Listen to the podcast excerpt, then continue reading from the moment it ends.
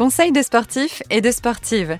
Ce podcast vous accompagne dans la pratique sportive et répond aux questions que vous vous posez ou que vous ne vous posez pas encore sur la santé, le bien-être, la nutrition et le sport. Je suis Céciliane, journaliste et coach sportif. Je serai toujours entourée d'experts et d'expertes pour aborder tous ces sujets.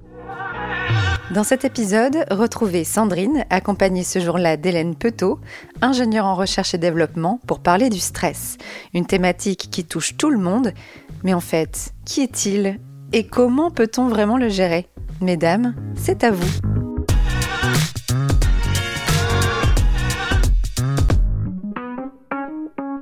Bonjour Hélène. Bonjour Sandrine. T'es stressée ou pas ce matin? Ce matin, je me suis pris un petit coup de stress pour arriver à mettre mes enfants à l'heure à l'école et pouvoir être, à mon premier rendez-vous de travail. Mais ça, ça va. Merci. Et toi? Ah non, moi je vais très bien. Ok. Alors, ma première question, elle est assez simple. J'aimerais bien que tu nous expliques finalement ce que c'est que le stress. Est-ce que c'est une maladie ou alors c'est juste une réaction à un phénomène? Alors, le stress, c'est pas du tout une maladie. Euh, c'est un mécanisme euh, qui est chez nous ancré depuis euh, la nuit des temps.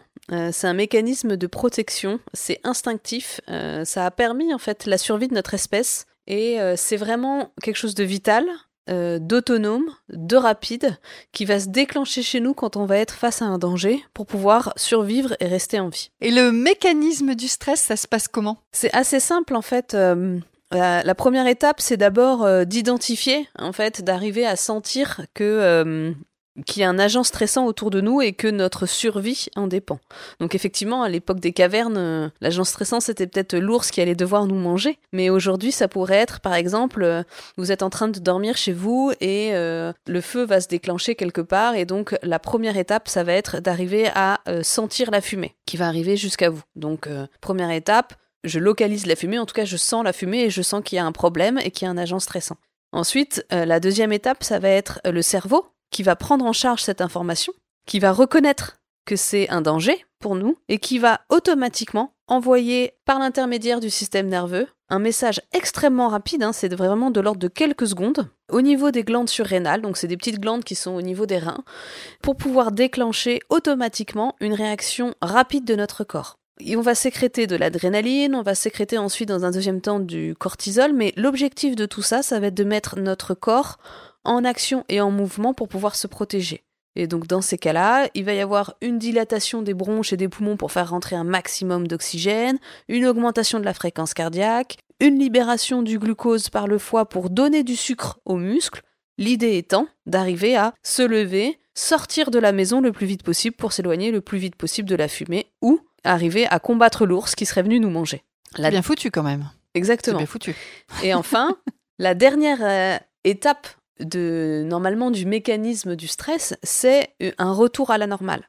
On appelle ça la résilience, en fait, en termes scientifiques. Ah.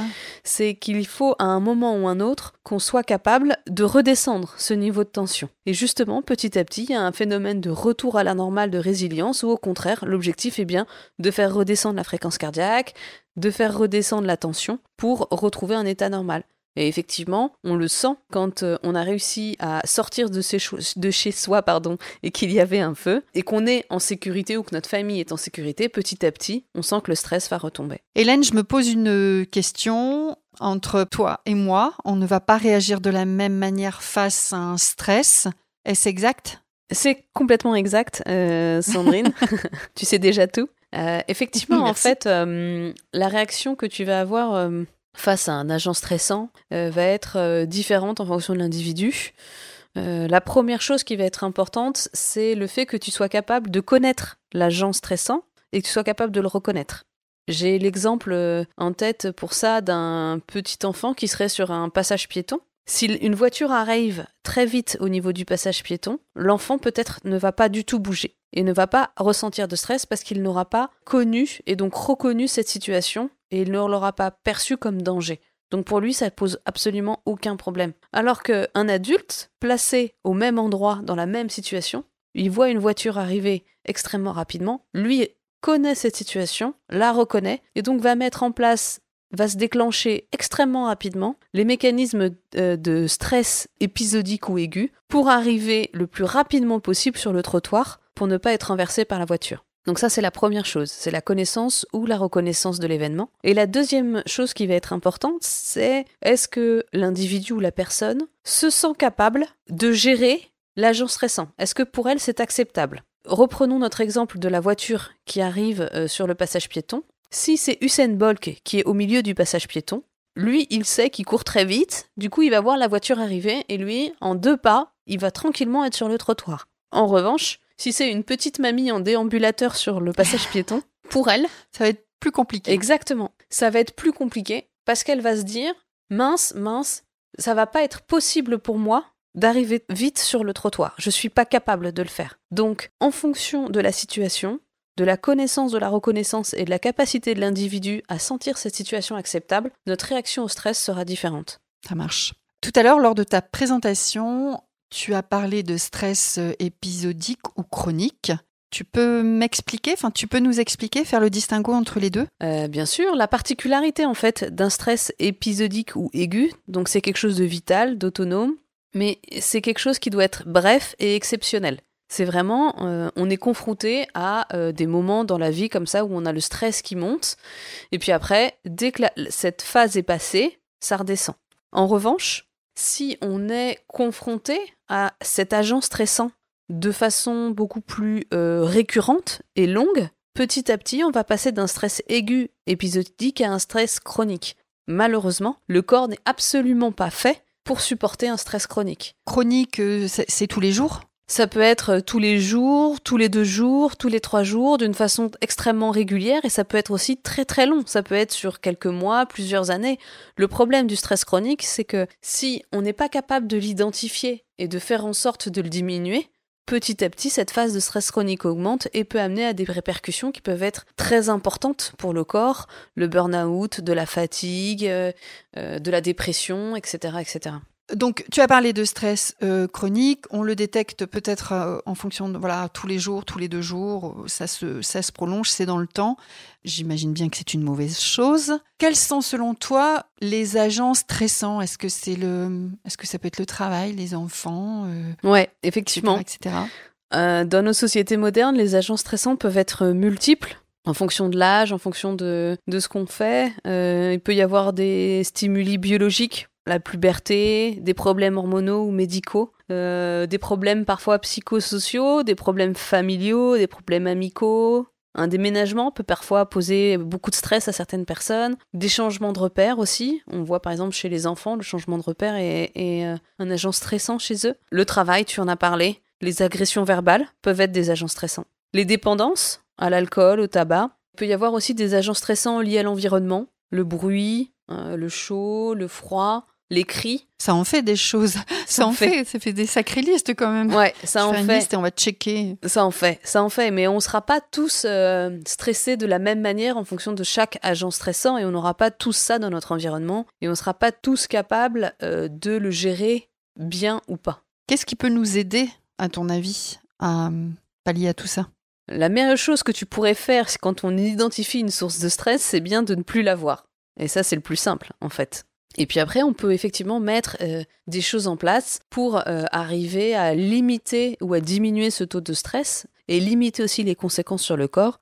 Et l'une des principales euh, solutions, c'est bien de pratiquer une activité physique régulièrement pour justement avoir non seulement un impact sur le cerveau, mais sur les différentes sécrétions d'hormones qui vont nous permettre d'être, de mieux gérer une situation de stress et en plus de limiter le stress chronique.